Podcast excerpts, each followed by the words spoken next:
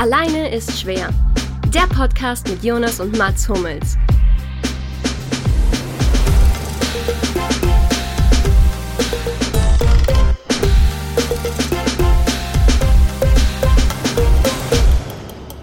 Ja, Mats, äh, grüße dich. Du, ich bin hier in äh, LA, du bist in Dortmund. Deswegen. Grüße dich auch, mein kleines Bruderherz. Müssen wir. Kleines Bruderherz ist schon eine Wertung, oder? Obwohl das ist eher eine Beschreibung, das geht okay. Ja. Hallo, mein groß, großes Bruderherz. ja, äh, ich bin in LA, du bist in Dortmund. Wir treffen uns hier virtuell quasi, um über unseren ja, Podcast zu sprechen. Allein ist schwer genannt, da kommen wir später noch drauf zurück, warum und wieso. Das wird mal seine Sternstunde werden. Und ja, wir zeichnen hier unsere ja, erste Folge auf, sprechen ein bisschen über das aktuelle Sportgeschehen und ich hoffe, dass du auch einen Beitrag leisten kannst. Vielleicht hast du ja ein bisschen was geschaut. Auf jeden Fall. Nicht ganz so viel wie du wahrscheinlich, aber äh, ganz viel informiert und gelesen, wie es sich gehört, damit wir diese erste Folge natürlich auch mit Leben füllen können. Nicht, dass wir gleich mit ganz viel Unwissenheit hier irgendwie äh, uns selber, selber ins Licht drücken. Und wie wir alle wissen, das Leben gehört zum Fußball dazu, weshalb wir genau, lassen wir das auch.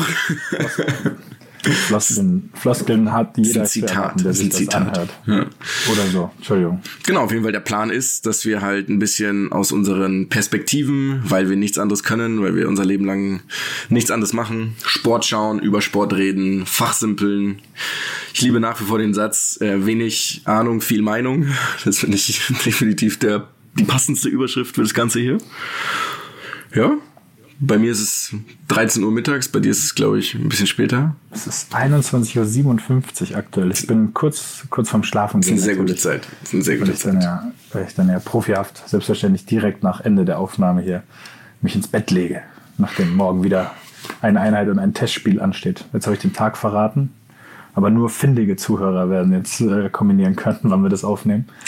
Ähm, ja. Wir müssen ganz schön weiterreden. ja, ja was, muss untergehen. Was ist in deiner Sportwelt passiert? Ich meine, klar, wir haben Wimbledon, wir haben die Free Agency, wir haben Fußballtransferperioden ja eher. Ich glaube, die Europa League ersten beiden Quali-Runden sind jetzt nicht so das große Thema heute. Gebe ich zu, habe ich jetzt auch eine kleine Lücke. Also ich weiß nur, dass jetzt, Tallinn den, den Gegner von Frankfurt in der möglichen nächsten Runde. Der ist Tallinn oder ich weiß nicht, irgendwas anderes. Das habe ich zufälligerweise aufgeschnappt. Aber dann ist Tallinn natürlich klar favorisiert. Tallinn ist ganz klar favorisiert, ganz, ja. ganz klar, ja. Und sonst, wir haben Afrika Cup, haben wir übrigens noch. Oh, korrekt. Bisschen, korrekt. Ein bisschen ja. untergeht gerade, den ich jetzt auch nicht viel gucken konnte, aber zumindest immer viel gelesen habe, da ja tatsächlich, also wenn man es mal so anschaut, beinahe jede Mannschaft da irgendwo auch einen Star hat. Also wirklich große Spieler. Das ist war, glaube ich, jetzt auch nicht unbedingt vor zehn Jahren noch der Fall. Aber da hast du dann, sagen wir jetzt mal, Mares, Manet. Ja, absolut. Salah. Ja. Salah natürlich, der jetzt aber schon raus ist. Mhm. Haidara, der jetzt noch kein Star ist, aber zumindest. Definitiv einer werden kann.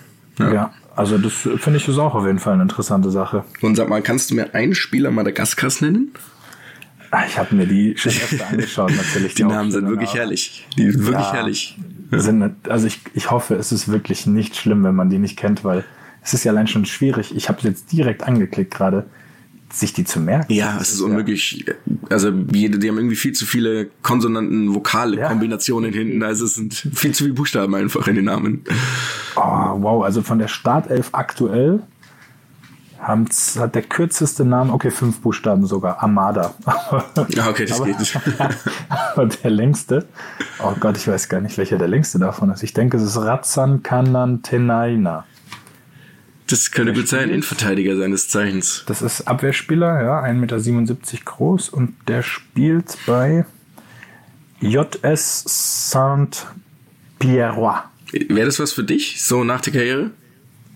Also ich wollte jetzt auf, ich, ich, wollte jetzt auf den Verein klicken, um mich näher zu informieren. Und jetzt kam tatsächlich ähm, ich, auf kicker.de, ich hoffe, das kann man sagen. Äh, Entschuldigung, diese Seite wurde ausgewechselt oder vom Platz gestellt. also ich kann mich jetzt erstmal nicht direkt schlau machen. Ist nicht schlecht. Ich glaube, die spielen aber irgendwie Viertelfinale jetzt, gell? Kann das sein? Ja, die, die spielen Viertelfinale ja. gerade.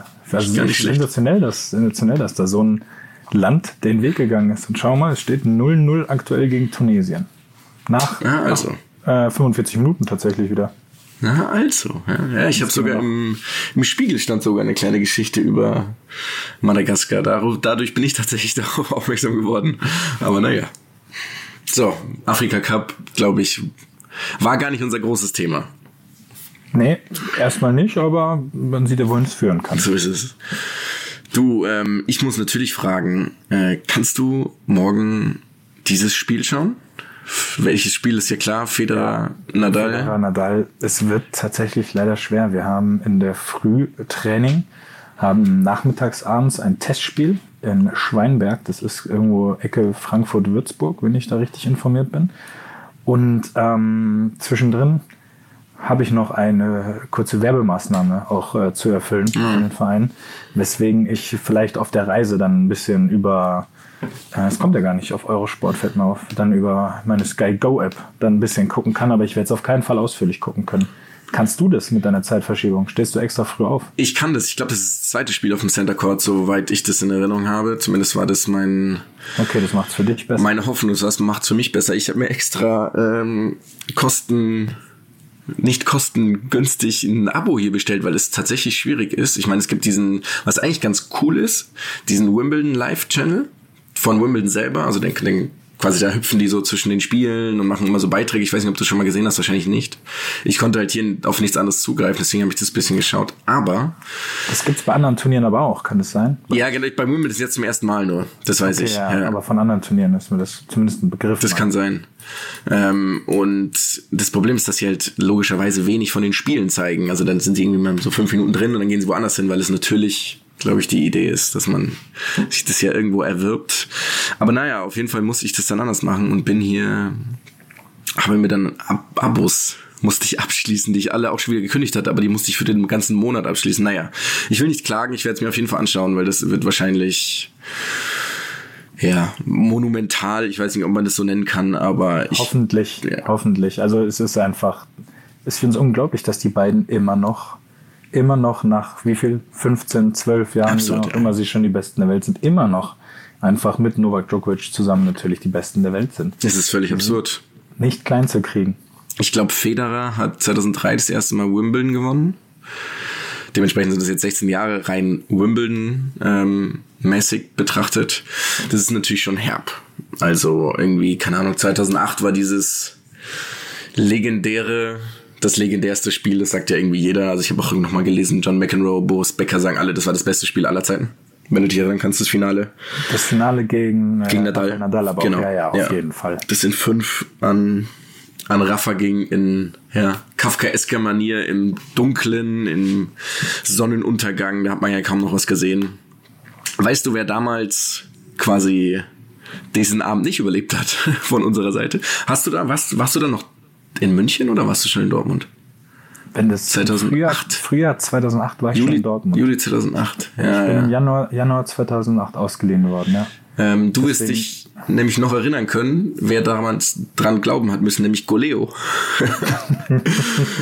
haben das, da hat Goleo dran glauben müssen. dran glauben müssen. Oh, oh. Den hatten wir immer bei uns im Wohnzimmer als Maskottchen, damals Maskottchen 2006 von der, von der Weltmeisterschaft und der lag dann da und da ich bekennender Federer-Fan bin, ähm, ist er, ich weiß nicht, wahrscheinlich am Schluss beim Matchball oder was auch immer oder als es irgendwie dramatisch war, habe ich Goleo dann zerrissen. es tut mir nach wie vor leid für ihn. Ich glaube, es liegt auch immer noch, er liegt immer noch als Mahnmal bei uns im Wohnzimmer, aber so viel zu damals. Ich habe mir ein bisschen Highlights angeschaut von diesem Finale Von 2008. dem Match damals noch. Boah, boah, ist unglaublich. Also ich kann mir gar nicht, kann gar nicht vorstellen, dass man gegen Nadal einen Punkt machen konnte. Also da waren, da waren Schläge dabei von Federer mit, ich weiß nicht, 800 Stundenkilometer im Durchschnitt durchgezogene Rückhand und Nadal er läuft jeden Ball. Also das war schon, das war schon ziemlich herb, ziemlich ziemlich krank.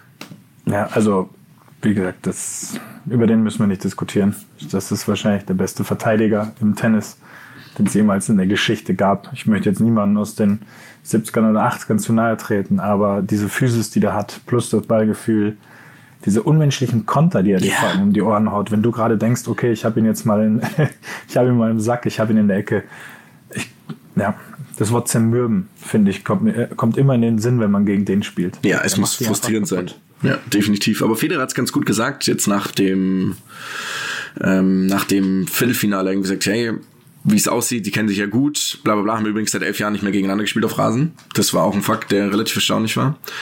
Äh, Also seit diesem Finale Aber seit dem Finale gab es kein Rasenduell gab mehr. es zwischen- kein Rasenduell, ja. Okay. Was relativ krass ist. Und Federer hat halt nur gesagt, klar, sie kennen sich in- und auswendig.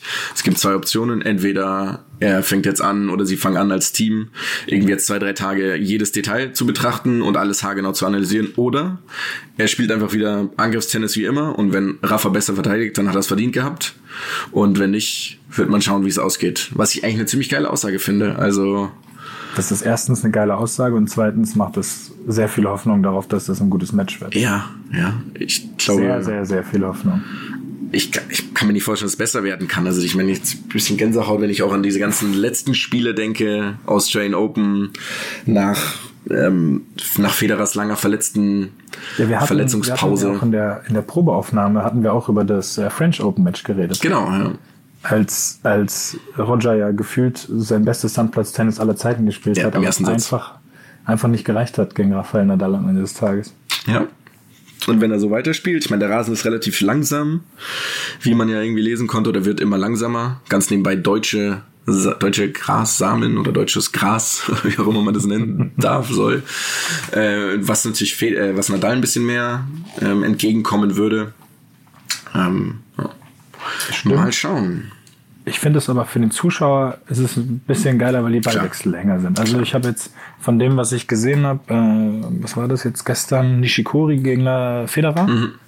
Da waren einfach, das waren coole Ballwechsel. Das war ein richtig, richtig, richtig gutes Tennismatch. Das war richtig geil. Richtig Sonst geil. sind, die, ja- sonst sind die oft zu kurz auf Rasen oder waren früher kurz. Mittlerweile ist der Platz ja echt immer langsamer geworden. Aber das war für den Zuschauer ist das, ist das natürlich großartig. Ja, ich glaube, das ist ja auch ein bisschen die Idee dahinter. Also viele von den, vor allem von den älteren, ich sage jetzt mal Legenden, älteren Tennisspielern, die haben sich halt darüber beklagt, es gibt halt keine richtigen Volleys mehr, es gibt keinen Angriffstennis mehr, kaum einer spielt noch Surf and Volley. Also ich habe so ein paar Statistiken gelesen. Das waren quasi die prozentualen Surf and Volley Versuche und es waren, ich weiß nicht, ich glaube 1998 oder 2002 irgendwie sowas, also irgendwie 15, 20 Jahre her, waren es 35 Prozent aller Angriffe Surf and Volley oder aller Aufschläge und jetzt sind es halt irgendwie noch 8 Prozent. Also wesentlich weniger. Ich finde es immer ganz geil eigentlich. Ich glaube, Tim Henman fand es auch immer gut.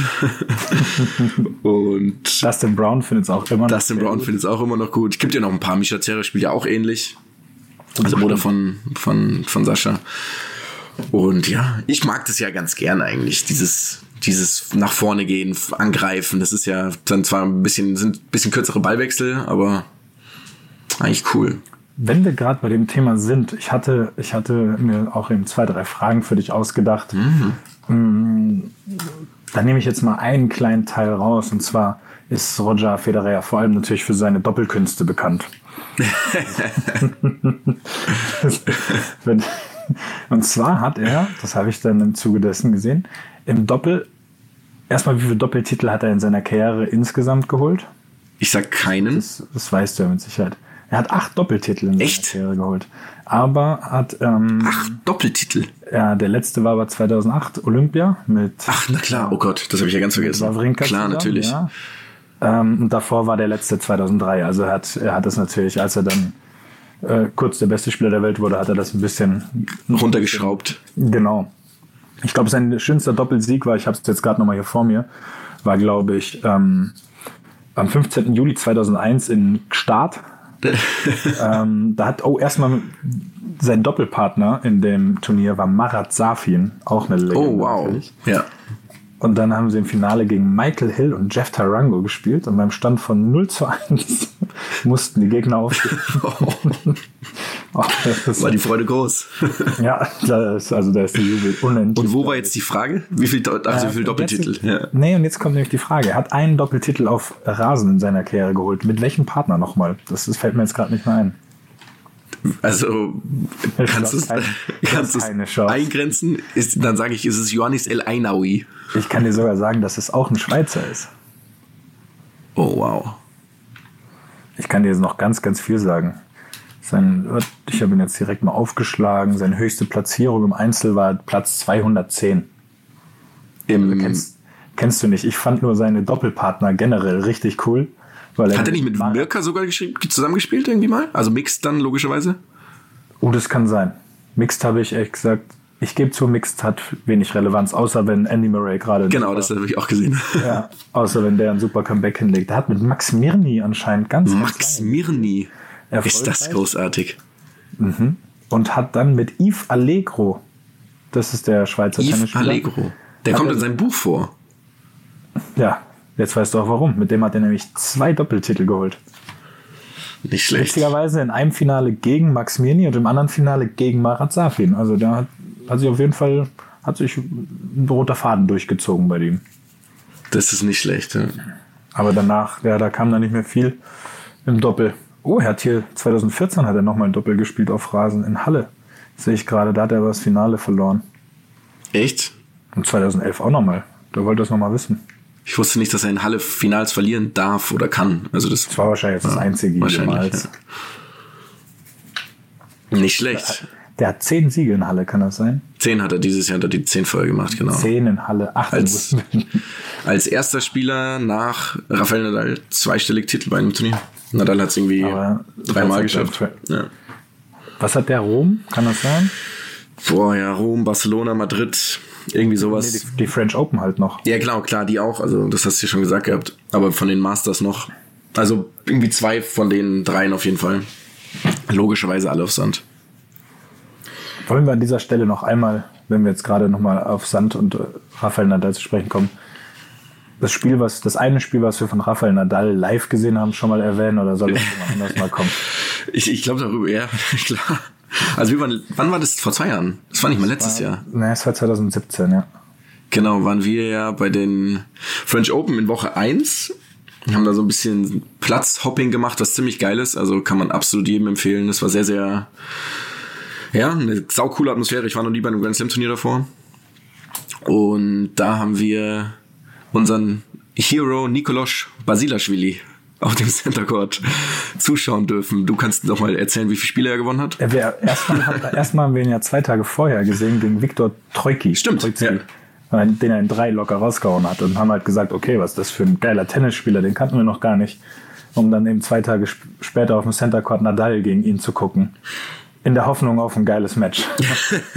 da wussten wir aber noch nicht, dass Rafael Nadal auf Sand etwas anderes, also so viel anderes heißt, als das, was alle anderen da spielen.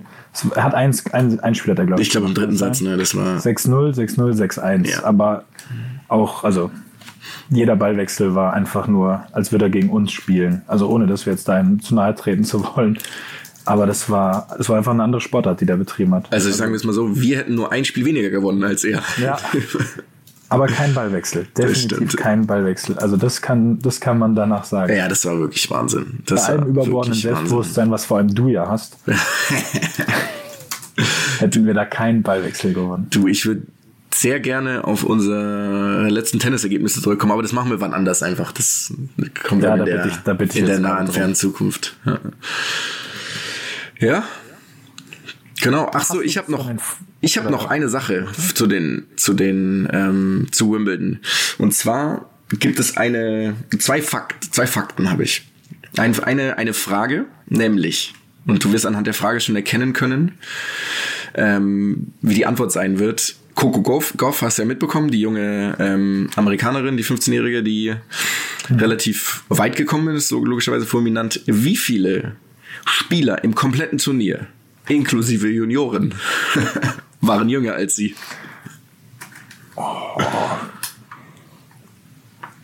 Zwei. Vier.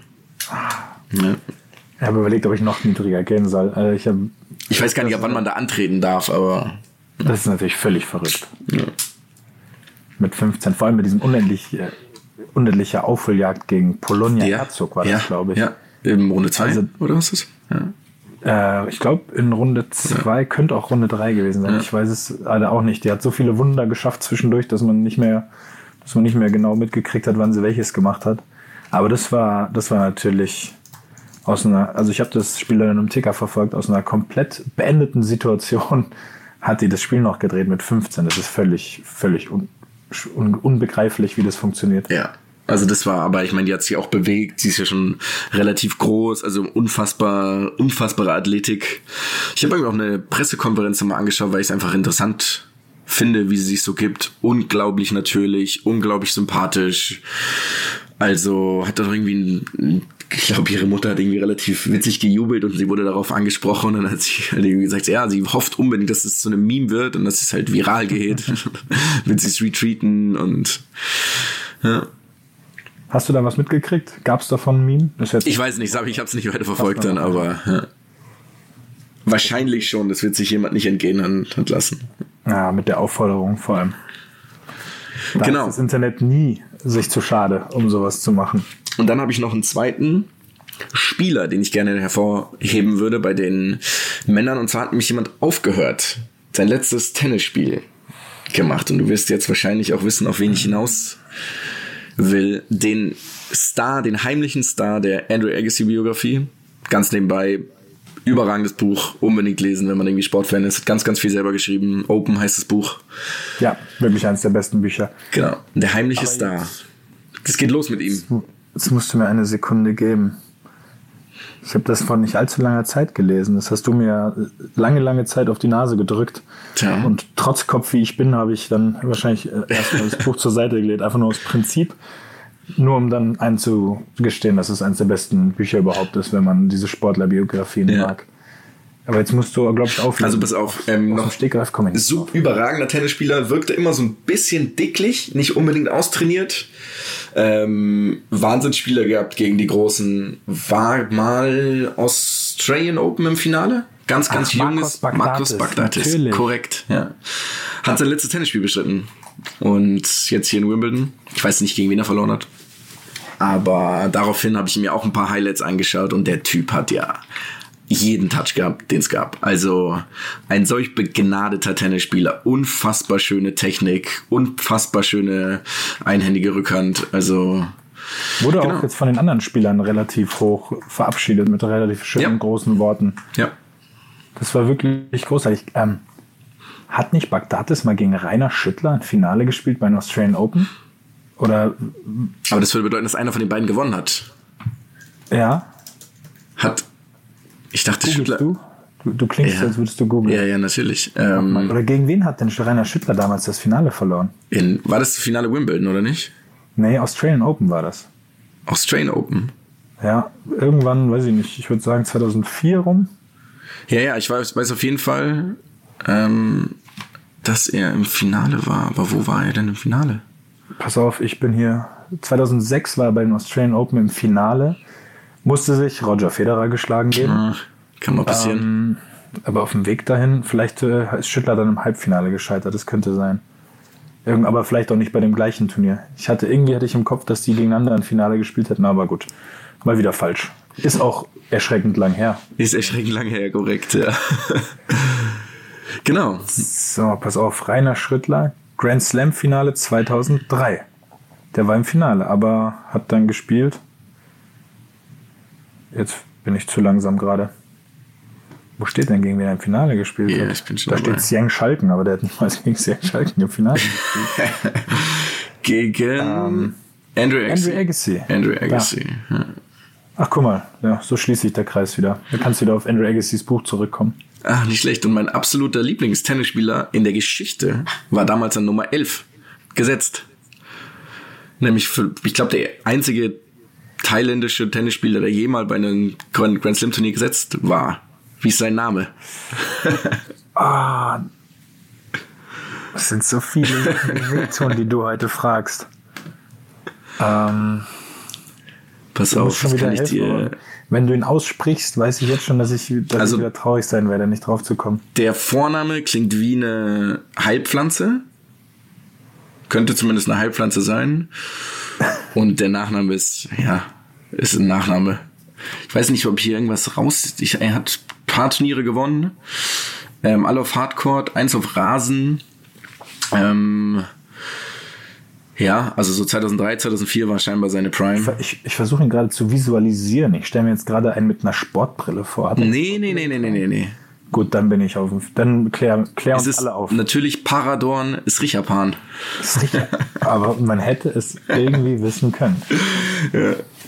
Genau, so viel zur Historie über Tennis. Weiß nicht, über was sollen wir noch reden? Nur 30-Jährige, nur über 30-Jährige in den Halbfinals bei den Männern? Das, ist, das ist ja tatsächlich in so einer extrem athletischen Sportart ähm, ich weiß nicht, zumindest überraschend für die, die denken, dass man mit, mit 30 nicht mehr athletisch sein kann. Wie alt bist du? Kurz, kurz um eine persönliche Spitze reinzubringen. ähm, weiß gar nicht, wo, ja, keine Ahnung, was du meinst. Ich weiß auch nicht, worauf ich da hinaus wollte. Ähm, ja, aber du hast recht. Und die sind halt, die sind alle einfach immer noch besser als die ganzen unendlich guten 20, 21-Jährigen. Aber am Ende ist, am Ende gewinnen sie. Und zwar immer. Sie gewinnen jedes ja. Mal bei den, bei den Grand Slams. Sie verlieren vielleicht mal bei den kleineren Turnieren, aber bei den Grand Slams kommt auch niemand an ihnen vorbei. Und ja, die sind ja 33, 31 und 34 oder nee, Roger ist ja noch Roger ist 37, glaube ich. 37, ja. ja. Ich glaube, Djokovic ist 31 und ja. Nadal 33. Ja, korrekt. Mhm.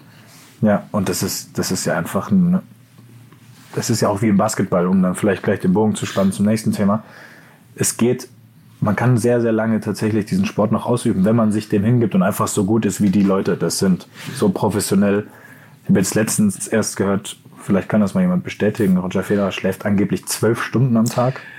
Ähm, das habe ich auch gelesen, witzigerweise. Ich habe selbiges, aber auch über Michael Phelps gelesen, damals. Ja, ähm, das ist halt einfach eine Hingabe für das, jo. was sie machen. Und deswegen hat der eine 100 olympische Goldmedaillen im Schwimmen und der andere achtmal Wimbledon gewonnen. Ja, ja, aber es ist erstaunlich. Ihr so gefühlt, als wir so bewusst angefangen Tennis zu schauen, war das okay, wenn du als über 30-Jähriger noch also wenn du überhaupt was gewinnst, so ungefähr, dann ist es schon richtig gut. Ich glaube, Andrew Agassi war der erste über 30-Jährige vor Federer. Also klar sind danach Nadal und Djokovic logischerweise auch gefolgt, ähm, der ein Grand Slam Turnier gewonnen hat. Und jetzt sind ähm, bei den Männern die vier Halbfinalisten alle über 30, die letzten elf Grand Slam-Titel, glaube ich, sind alle von über 30-Jährigen gewonnen worden. Ähm, eben von diesen dreien. Das ist also, ziemlich spektakulär, ja. sogar wenn man drüber nachdenkt. Finde ich auch. Eine erstaunliche, eine erstaunliche Entwicklung. Klar, so Medizin etc. ist besser geworden, gerade wenn man Djokovic anschaut, der ja gefühlt der Parade-Asket ist. Ähm, gut, Federer und Nadal sind, die sehen zumindest ein bisschen anders aus, aber Djokovic ist halt noch so extrem beweglich, sehr, sehr dünn, aber die achten einfach sehr auf ihre Körper. Nadal hat es auch jetzt gesagt. Wenn, wenn, er wieder im Spagat über den Platz rutscht. Genau, wenn er auf Hardcore wieder irgendwie ja. zweieinhalb Meter rutscht. Und, und ich glaube, ich schon ins Krankenhaus reingerutscht wäre in dem Moment. ja, du, du wärst beim Aufschlag ins Krankenhaus gerutscht. Und er passiert halt noch die Nummer sieben der Welt währenddessen, ja, er genau. das macht. Ja, ist ein gutes Zeichen für dich, finde ich aber eigentlich. Es, es macht Hoffnung. Ja. Das heißt, man kann auch mit über 30 noch Leistung bringen. Ja. Das, das, das versuchen wir jetzt rauszufinden. Ja. Ob das, auch, ob das auch im Fußball möglich ist.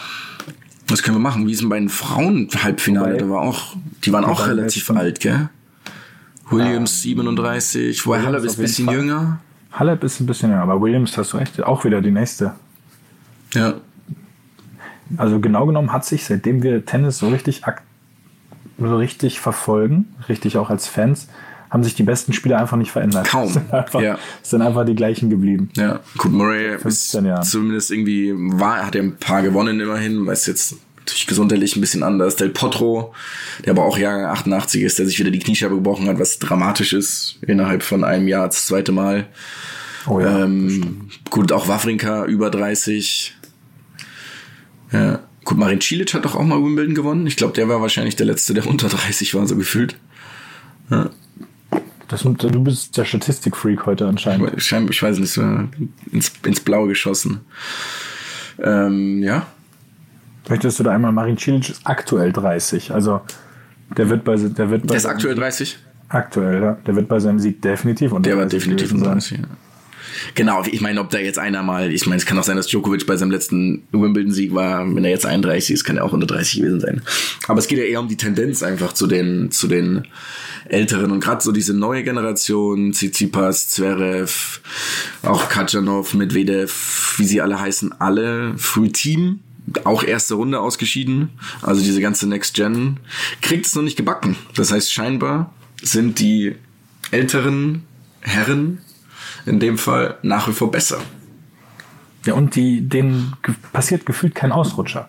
Sie fliegen nicht mal gegen eine, einen umgesetzten Spieler raus oder sowas. Also die Das fliegen stimmt. nur raus, wenn ein anderer Topspieler kommt. Und das ist, glaube ich, noch so der größte Unterschied, diese Konstanz, die die drin haben. Dass sie Ja. einfach, dass die einfach immer liefern. Die Ja, liefern. Djokovic war mal raus, eine ohne Zeit. Ende.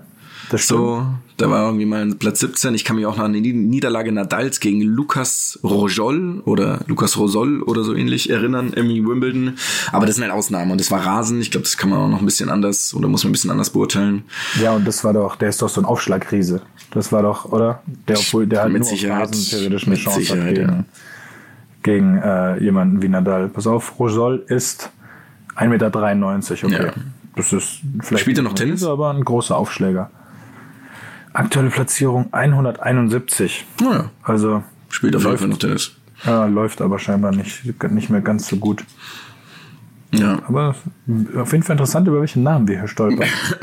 Oh Gott.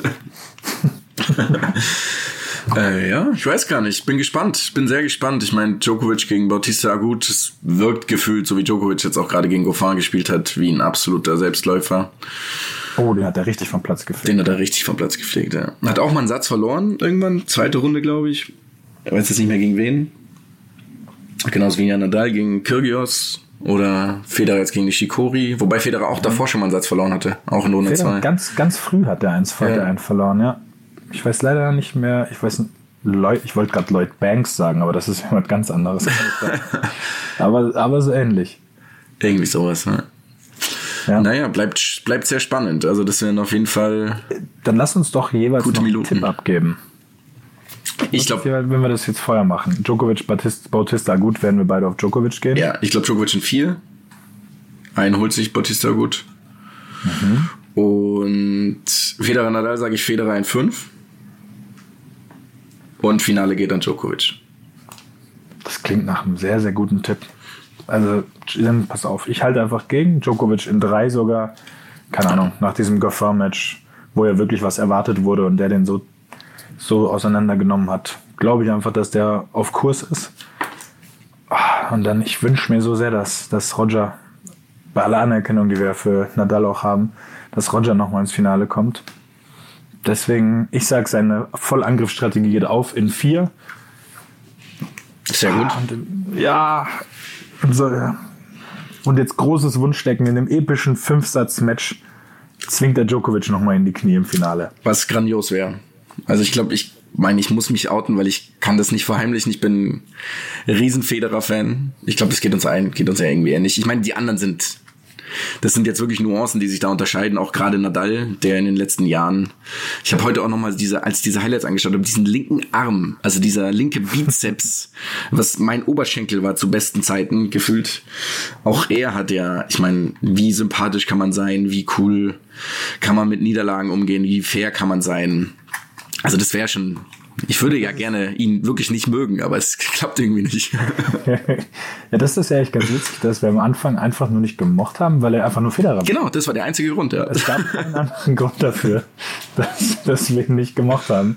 Zum Glück konnten auch wir nach ungefähr zehn Jahren Weltklasse-Tennis eingestehen, dass er vielleicht doch ein guter und fairer Mit Sportsmann ist. 18 Grand Slam Titel. Aber das was, das, was du angesprochen hast, das mit dem fairen Verlieren im Tennis ist wirklich eine der besten Sachen. Ey. Dass die da alle so einen fairen Umgang miteinander haben, dass da nicht gemotzt wird, beschimpft wird, sondern dass die sich, weiß ich nicht, stundenlang die Bälle um die Ohren schlagen, alles geben, vielleicht auch mal kurz emotional werden, aber wenn das Spiel vorbei ist, geben sie sich die Hand, gratulieren sich fair und das ist aus einer so Sportsmann-Sicht einfach unglaublich ist es. Ja.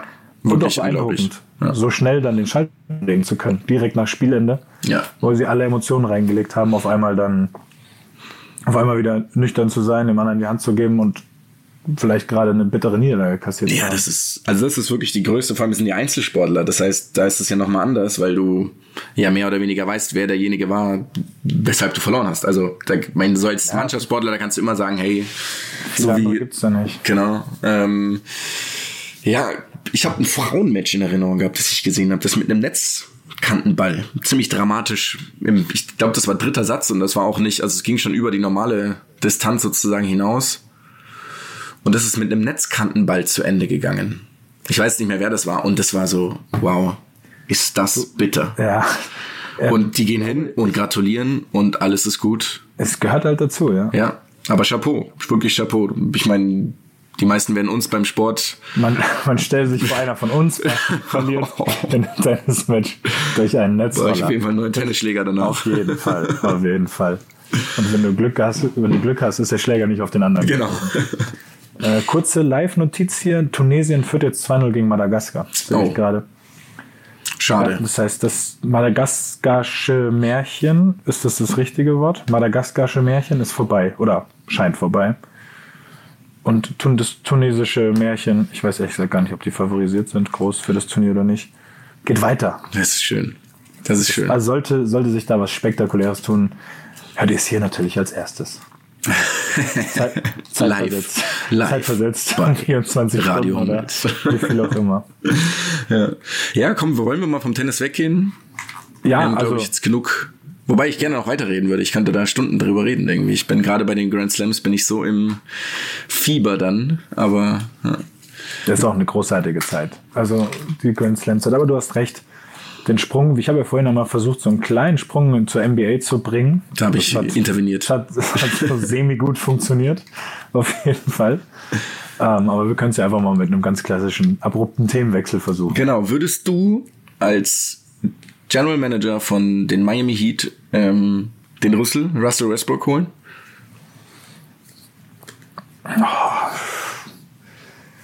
Das ist so. Ich würde wahrscheinlich Nein sagen. Aber das ist halt ein unmenschlicher Athlet, aber wahrscheinlich eher aus einer finanziellen Sicht.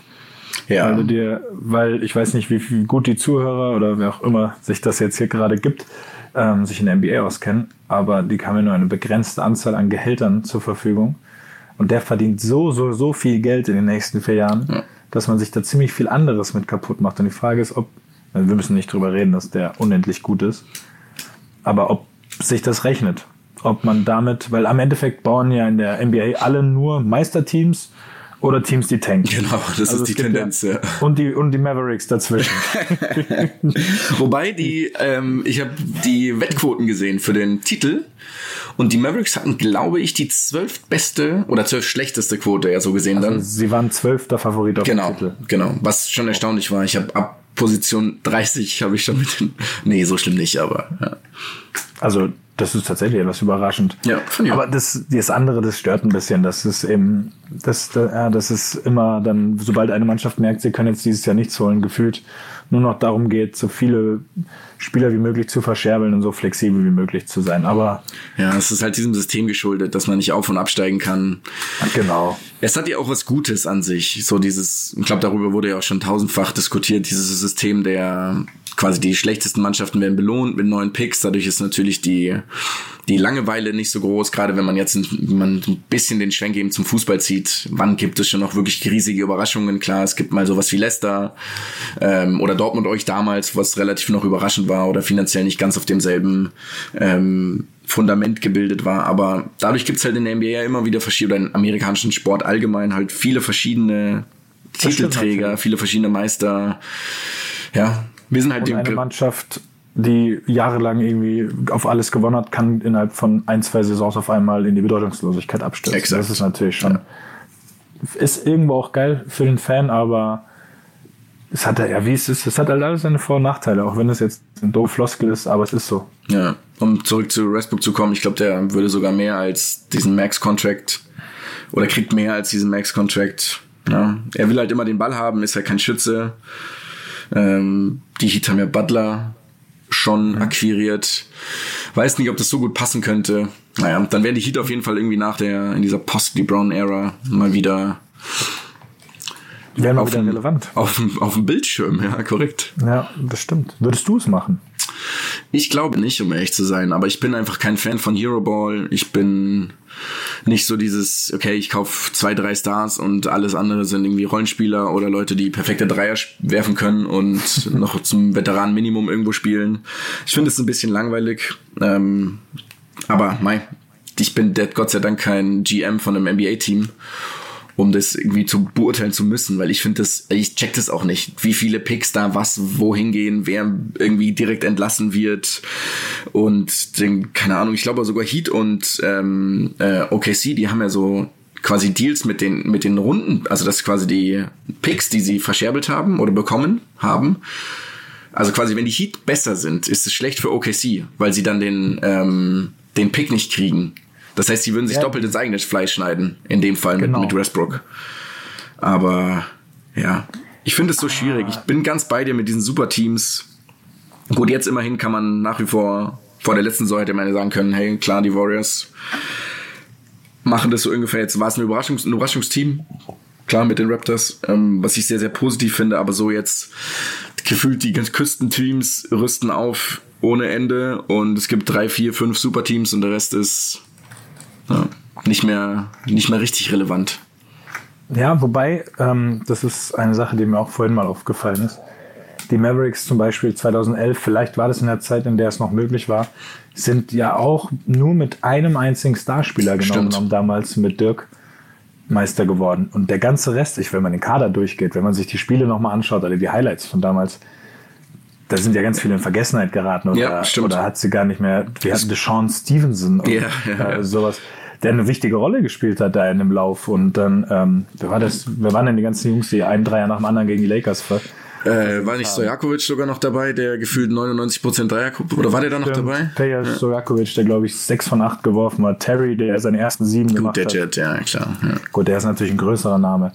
Aber die hatten einfach extrem viele gute Rollenspieler, die ihre, die ihre Aufgaben erfüllt haben. Und ja das wäre irgendwie, oder die, beziehungsweise die ähm, Raptors waren ja eine ähnliche Mannschaft jetzt dieses Jahr mit Leonard, dem ganz großen Star und der Rest halt auch gute Namen, aber vor allem Leute, die ihre Aufgaben erfüllt haben. Genau, und es ist eben cool, dass es belohnt wird. Und das wäre cool, wenn das, wenn das noch öfter passiert in der NBA. Ja. Aber ist auch alles Geschmackssache. Wahrscheinlich rennen auch drüben äh, nicht drüben oder generell 50 Prozent der Leute rum sagen, sie finden die Superteams richtig geil. Klar, klar. Ich meine, es ist ja auch interessant. Ich schaue mir das auch an, wie die das alle machen mit ihren, keine Ahnung, gerade hier in Los Angeles ist ja gefühlt jeder Free Agent oder jeder Top-Mann jetzt irgendwie nächstes Jahr am Start. Oder zumindest viele davon, wie die das dann machen. Aber ich meine, erinnere dich an OKC. Mit dem Dreigestirn ist es auch nicht gut gegangen. Also eher im, im Gegenteil. Die haben die ersten zehn Spiele, glaube ich, 95% aller Würfe genommen und niemand anders hatte mehr den Ball. Das finde ich dann schon, ich finde es gut einfach, wenn es eine, wenn es eine Taktik gibt, gerade das, was, was Pop mit San Antonio ja irgendwie in den letzten 20 Jahren gemacht hat, von, sowas finde ich halt irgendwie cooler, als sich einfach alle teuren kaufen, dann irgendwie noch 180 Millionen Luxussteuer zahlen und die machen das dann schon. Aber, das ist, glaube ich, einfach Geschmackssache. Das ist es auch. Übrigens ähm, fällt mir gerade auf, ganz großen Glückwunsch, dass du in den zwei Monaten in, in, LA, in LA bist, in denen kein Basketball zu sehen ist. Ich glaube, ich fahre wirklich am Tag davor. Bei den spektakulärsten Teams der nächsten Saison könntest du dir anschauen als riesen NBA-Fan und du bist genau, du kannst die Summer League angucken. Summer League kann ich anschauen, sie ist so weit weg, in ja. Las Vegas, ja. Das, also für deutsche Verhältnisse ist es weit weg immer noch, für Ami-Verhältnisse ist es ein Katzensprung. Vier Stunden im Auto, das ist ja. Ja, vier Stunden Fahrt. München, Frankfurt. Einmal, ja. Dann bist du einmal Deutschland von links nach rechts durchgefahren. Das stimmt. Und da, und da sagen die, und da sieht es auf der Karte so aus, als würdest du einmal ganz kurz, als würdest du einmal kurz. Da zögerst du, weil du nicht willst, weil du nicht so lange Auto fahren willst. Das ist aber ein geiler Trip. Auch habe ich auch schon mal im Auto gemacht, falls du ihn machen möchtest. Will ich, will ich definitiv machen, habe ich noch nie gemacht. Also, ah, da habe ja. ich noch nicht gemacht, sagen wir es eher so. Fährst fast nur durch Wüste, aber irgendwie trotzdem. Genau, ich habe gehört, man soll viel Wasser mitnehmen, weil es auch wirklich wenig Möglichkeiten gibt, Wasser zu kaufen. Tatsächlich ja. Also ja. es gibt schon Diners und sowas an, an, an, an der Strecke, sage ich mal, aber ich hatte nicht das Gefühl, dass alle besetzt waren. Also, naja. Da, leuchtet, da leuchteten zwar Schilder, dass man rausfahren darf, aber dann sind wir einfach rausgefahren und standen einfach nur an einer, versch einer verschollenen oder verlassenen Tanke. Ja, und haben dann einfach so eine kurze Rast gemacht. Aber klingt auf jeden Fall gut. Ist auch, also absolut macht das. Ich glaube, wie lange ist, denn die, wie lang ist denn die Summer League noch? Die geht schon noch ein bisschen. Also ich habe mir ein bisschen was angeschaut, aber. Es gibt ja auch mehrere Summer League. Es gibt mehrere Summer League, ja, ja, genau. Ja. Aber die, jetzt ist in Las Vegas, die nächsten sind dann ja auch noch irgendwie in waren die nicht auch in Brooklyn oder sowas mal? Die, ich, also ich weiß gar nicht, ob die immer am gleichen Ort sind. Kannst du das hier mal schnell rausfinden mit deiner Tipperei? Ich schau mal kurz. Du brauchst eine leisere Tastatur. Hörst du das so laut oder was? Ja, ja. Das also gibt's ja nicht, da kann ich ja nicht. Du kannst hier nicht heimlich googeln, keine Chance. Okay, das, das stimmt doch, glaube ich, gar nicht, was ich gesagt habe hier. Ich glaube, das ist immer in. googeln und das als mein Wissen verkaufen und du wirst jedes Mal ertappt sein dann. ich weiß nicht, ich will jetzt hier nicht zu lang. Ich glaube, das ist immer, nee, hier ist, hier ist mein Orlando gewesen ursprünglich. Ich weiß es nicht. Ist ja auch egal. Auf jeden Fall ist hier jetzt gerade Summer League. Zion hat schon ein bisschen ein paar Danks gemacht, bis er sich verletzt hat. Oder wurde unterbrochen von einem Erdbeben. Das war das Spiel mit dem Erdbeben, genau. genau. Er hat sich auch verletzt und spielt ja. jetzt nicht mehr. Oh, auf der wird übrigens auch, also der wird ein Spektakel wieder. Ich hoffe, dass der diese Versprechung, der oder alles, was man sich von ihm erhofft und verspricht, dass er das irgendwie einhalten kann, weil dann wird er einfach nur ja, ein spektakulärer Spieler, um, um, den anzuschauen. Ja. Allein seine YouTube-Videos seien jeden Mal ans Herz gelegt, definitiv die anzugucken. Der ja. fliegt durch die Gegend mit seinen 130 Kilo. Also der Flieger schwebt halt. Also ja, er, er schwebt. Er, er springt locker ab und dann schaut er in welche Richtung er in der Luft zum Korb muss. Ja, bin ich aber, aber das ist eigentlich ein gutes, ein guter Vergleich oder ein guter Test mal, um zu sehen, okay, wie viel physisch brauchst, Physis brauchst du oder wie viel ähm, kannst du quasi mitnehmen, weil er, der war ja physisch ja jedem überleben im, im College, ja. in der Uni. Und jetzt trifft er auf Leute, die ähnliche Gewichtsklasse sind, sticht er dann immer noch heraus oder ich meine, er kann ja mit dem Ball noch gut umgehen. Ich glaube, das wird dann das sein, was ihn dann am Ende ähm, das, das sagt man ihm ja nach. Genau. Aber überleg mal, bei uns, wenn wir, die Jungs, mit denen wir Fußball gespielt haben, da gab es so viele, die Exakt. den anderen körperlich überlegen waren mit Exakt. 17, 18. Mhm. Und ab dem Moment, wo sie in den Profifußball gekommen sind und diese körperliche Überlegenheit nicht mehr ausspielen konnten, auf einmal keine Lösung mehr hatten. Genau. Das, das scheint bei ihm ja nicht der Fall zu sein, aber das kann schnell passieren. Und das ist eben das Interessante dann zu sehen, okay, wie viel kann er dann immer noch? Ist er trotzdem jedem nach wie vor physisch überlegen? Oder muss er sich jetzt anpassen? Ja. Bin gespannt. Was haust den Mavericks zu? Mein Kader ist nicht so schlecht, finde ich eigentlich. Also wir hoffen ja seit Jahren auf die, Playoffs, auf die Playoffs oder mehr als eine. Kann es sein, dass die Mavericks seit dem Titel keine Playoffs-Runde mehr gewonnen haben? Nee, nee, nee, das kann nicht sein. Die haben definitiv, ähm, die haben gegen ähm, die Spurs einmal gespielt, als sie ein Spiel gewonnen haben durch einen späten Dreier von von Vince Carter. Von Vince Carter, Aber genau. eine Playoff-Serie, nicht ein Playoff-Spiel, eine Serie. Puh, ich kann jetzt, ich muss laut reden, damit man mein Tippen nicht hört. ähm, kann, kann sein, ja. Kann also sein. klar, die Playoffs sind möglich, aber der, für den ganzen Rest ist es braucht schon sehr viel Fantasie, um im Westen noch irgendwie weiter zu, weiter zu reden, weil den Heimvorteil werden sie nicht kriegen. Also Platz eins bis vier ist ja eigentlich ausgeschlossen. Ja, korrekt. Und dann spielst du halt schon gegen irgendeines dieser absoluten Top-Teams bei denen ja die Warriors verrückterweise gerade gar nicht dabei sind. Also es gab jetzt so eine Liste hier auf unserer üblichen Basketballseite Box mit den Titelfavoriten. Da waren, da waren die Warriors aufgelistet. Die waren nicht meiner aufgelistet. Meiner Meinung nach. Aber trotzdem immer, da gibt's diesen Satz, äh, never underestimate the heart of a champion. Genau. Der finde ich, hat Gültigkeit, deswegen darf man die dann nie rausnehmen. Auch wenn sie jetzt klar Durant verloren haben und, äh, und Clay Thompson. Was, wie oh, stimmt. Basketball oh, mit Kreuzbandriss aus, ja. ein halbes Jahr. Wahrscheinlich eher ein bisschen länger. als fragen wir bei Porzingis nach, gut, der war ein bisschen schwerer. Ja. Also das wird auf jeden Fall ewig dauern, stimmt. Thompson habe ich vergessen. Ja, aber also trotzdem, wer weiß, haben, vielleicht haben sie dieses, haben, dieses Herz quasi verloren. Jonas, sie haben Iggy verloren. Ah, oh, Iguodala. Aber du weißt, wo der jetzt im Gespräch ist. Der ist bei den Mavericks im Gespräch, habe ich gesehen. Ja. Der ist bei den Mavericks im Gespräch. Was ich ziemlich geil finde. Eines der das wenigen Trikots, die ich habe, Andre Iguodala, finde den richtig, ja. richtig geil. Also wenn der zu den Mavs kommt, dann gibt es auf jeden Fall einen Mavericks. Dann gibt es auf jeden Fall einen Direkt mit definitiv. Ja. Also da, da können wir jetzt sogar ein bisschen in der Free Agency, weil das jetzt keine Free Agency ist, ja. ähm, zumindest bei ihm nicht mehr, oder?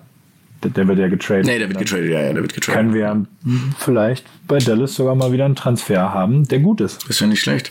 Ja, ich habe irgendwie gelesen, Jeff Green war ja auch bei den Mavericks im, im Gespräch, dass der sich quasi... Äh, Danny, äh, Danny Green, Danny Green, sorry. Ähm, dass der sich dagegen entschieden hat, weil er noch nicht glaubt, dass sie ein Contender sind. Also erst so in zwei, drei Jahren, was ja aber eigentlich gar keine schlechte Aussage ist, weil das heißt ja, dass er das auch genau, dass er sich gar nicht so schlecht einschätzt, halt noch nicht als Contender, was ist jetzt, was in meinen Augen ja völlig okay ist. Äh, muss man immer sehen, wie sich Porzingis und Doncic verstehen und der ganze Rest dazu kommt. Also ja.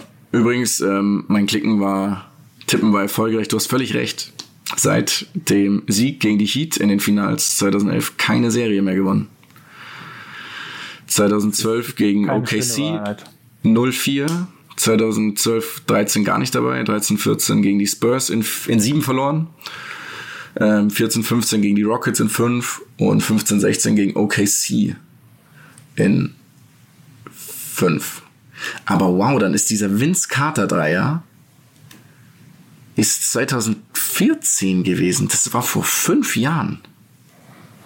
Ja, der kommt einem nicht Interessant. so, nicht so lang hervor. Das war der mit dem kurzen Pump-Fake, oder? Kurzer ja, das kann sein, ja. ja. Also glaub, letzte, so letzte Sekunde. vorbei oder so, genau. Und dann, oh, das war ein, haben wir das zusammen geguckt? Das kann gut sein. Das kann sehr gut sein. ich habe das Gefühl, das war ein großartiger Moment. Hast du ungefähr einen Überblick, wie lange wir gerade schon reden? Ja, ziemlich genau kann ich so sagen. Aber spielt es eine Rolle? ich traue mich jetzt nicht, die, die Zeit zu sagen, weil ähm, es bestünde ja die Möglichkeit, dass wir so viel Unsinn geredet haben, dass man da Sachen rausschneidet. Das stimmt. Sagen wir so, haben wir lang genug geredet, um es für eine erste Folge Eigentlich schon, ja. zu belassen? Eigentlich schon, ja. Man muss ja auch mal reinfinden in das Ganze noch. Man muss den Leuten auch mal Ruhe geben von uns, glaube ich. Das, Ja. Ja, wir hatten, eine, wir hatten eine Probefolge aufgenommen, die war natürlich pure Weltklasse. die war pure, pure Weil, Weltklasse. Ja, also sen sensationell. Vielleicht die beste Podcast-Folge in, der- in, der- in der deutschen Geschichte. Eine deutsche Flüsse-Geschichte. Ja, oh, das ist, das, die Nummer wiederholen wir einfach. Die wiederholen wir irgendwann nochmal, genau. du Ähm, könntest noch kurz erzählen, wie der Name. Also der Name dieses Podcasts alleine Ah. ist schwer. Also, Das ist dein, alleine deine, es schwer ist, äh, mal wieder auf einen meiner Ausfälle beim, beim Hobbykicken mit Freunden zurückzuführen, wenn mein Ehrgeiz mich gepackt hat. Und das war, haben wir in Kroatien im Urlaub in einer Jungsrunde, was haben wir gespielt? 4 gegen 4, 5 gegen 5. sowas, 5 gegen 5, glaube ich. Ja. beziehungsweise ihr wart ja einer mehr, sonst Wir waren einer mehr, genau. ähm, haben wir gespielt und als dann sich unsere Niederlage angedeutet hat, habe ich natürlich immer wieder mich dazu hinreißen lassen, ähm, einen doofen Spruch zu sa sagen, den ich ernst gemeint habe in der Sekunde. Das tut mir auch weh und leid. Und da habe ich gesagt, es alleine ist schwer zu gewinnen. Ich liebe das, dass du das gerade erzählen musst. Das ist wie Ja, das ist mir so unangenehm. Musik in meinen so Ohren. du hättest es einfach erklären können, wirklich. ähm, ja, und auf jeden Fall habe ich natürlich für den Satz berechtigterweise sehr viel Häme gekriegt. Er ist auch nicht in Vergessenheit geraten. Und da es natürlich auch noch eine schöne Doppeldeutigkeit mit sich bringt, da wir diesen Podcast ja zu zweit machen, weil alleine würden wir es beide nicht hinkriegen, ähm, packt das, passt es natürlich in unseren Augen zumindest sehr gut als Namen. Als Name. Schön catchy. Ist auch ganz wichtig, Genau. dass, äh, dass die PR-Leute glücklich sind mit sowas. Ähm, ja, und das ist, und das ist leider der Hintergrund zu diesem Namen. Mal wieder ein Sehr peinlicher schön. Ausspruch Sehr schön. meinerseits. Ich werde mir das rausklippen, glaube ich. Ja, also wir haben ja auch, glaube ich, wir haben genug peinliche Sachen, die ich gesagt habe, unter uns. Und noch fünf, weite, auch noch fünf weitere Podcasts. Es kommt alles, kommt peu à peu. Ja. Ja. Genau, das zum Abschluss dieser Folge als Erklärung, warum das alleine ist schwer heißt und ja, und als, wer es noch nicht wusste, wenn ich verliere, bin ich manchmal unausstehlich und ungehalten. Aber um dich da auch ein bisschen zu schützen, ich bin genauso. Also bei mir merkt man es halt nicht, weil ich stehe nicht ganz so viel in der Öffentlichkeit. Ja, Aber ich bin definitiv kein besserer Verlierer. das, das macht dich auch, das macht dich also zu einem tollen Sport. Genau, genau. ja, schön. Ich glaube, hierbei können wir es an sich belassen. Ähm, ja. Bin gespannt, was sich so in den nächsten zehn Tagen, zwei Wochen entwickelt. Wie die Tennisspiele sind, darauf freue ich mich sehr, sehr, sehr. Ja, da werden wir auch, würde ich sagen, obwohl es da ein bisschen her ist, definitiv über Federer Nadal reden Ja. müssen nochmal. Über 40. Über unsere Tipps. Ist das das 40. Match Ich glaube. zwischen den beiden? Ich glaube. Wie ist die Bilanz? Ah, ich glaube, leicht positiv für Nadal. Also, Ja, fühlt sich auch so an. warte mal, lass mich noch mal ein letztes tippen, ein letztes Mal tippen. Das ist quasi der letzte Head-to-Head-Statistik. Hier haben wir es doch. Es gibt sogar einen Wikipedia-Eintrag, einen, einen englischen, der heißt Federer Nadal Rivalry. Das ist natürlich ganz witzig. ähm, das ist definitiv zu viel hier. Es ist das 40. Duell. 24 hat Nadal gewonnen. 15 hat Federer Okay. gewonnen. Das ist natürlich schon eine relativ eindeutige Sache. Da muss der Roger jetzt mal Relativ 24, eindeutig. Federer hat. 24 16 verkürzen. Warte mal kurz. Oder stimmt das hier? Doch, doch, das. Doch, das stimmt. Ja, ja, das stimmt. Nee, hier ist nur eine andere Aufteilung gewesen, aber das stimmt. Ja. Interessant. Erstes Spiel, das die beiden gegeneinander gemacht haben. Wow. Das ist eine Frage. Ja. Wow, das erste Spiel war 2004. Miami Open auf, auf Hardcore. Nadal gewinnt 6-3, 6-3. Wie alt war der denn da? Da war der wahrscheinlich wirklich. Was ist denn der für ein Jahrgang?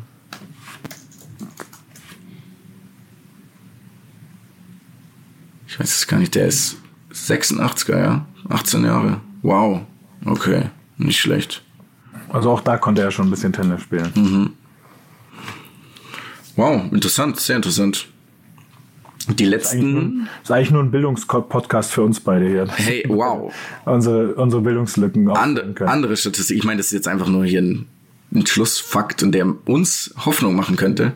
Die letzten, lass mich kurz rechnen. Von den letzten acht Duellen hat Federer sieben gewonnen. Das also einmal ist Nadal nicht angetreten, also sagen wir sechs von sieben. Mhm. Und davon waren so, wow, krass. Ja. Das ist ja auch extrem durch. Ja, dann haben wir, dann haben wir eine große Chance. Das ist abverkürzt. Ja, alle auf Hardcourt, einmal auf Sand. Interessant, das hätte ich nicht gedacht. Wunderbar. Jonas, dann danke ich dir zum Abschied auch. Das ist ein schönes, ein schöner Schlussfakt, gell? Ja. ja. Naja, genau. Dann würde ich sagen, viel Spaß oder danke, dass ihr zugehört habt. Oder, mhm. weiß ich nicht, schade, dass ihr die Zeit verschwendet habt. Mhm. Ich glaube, wer bis jetzt dran geblieben ist, der fand es halbwegs okay. Das könnte gewesen sein. Alle, alle anderen hören, den, hören das Ende schon nicht mehr. Ja. Dir wünsche ich eine gute Nacht. Stimmt, und dir jetzt erst einen schönen Tag. Du hast ja noch ein paar Stunden. Genau. Ich hau mich jetzt aufs Ohr, weil morgen wird, wird, wird der 30-jährige Körper wieder gefordert. Das ist schön. Aber jetzt habe ich, ja, ja, hab ich ja genug Beispiele, dass es noch gehen kann. Gut, Bruderherz, dann, ich danke dir herzlich für die Zeit, wünsche eine gute Nacht und bis zum nächsten Mal. Bis zum nächsten Mal.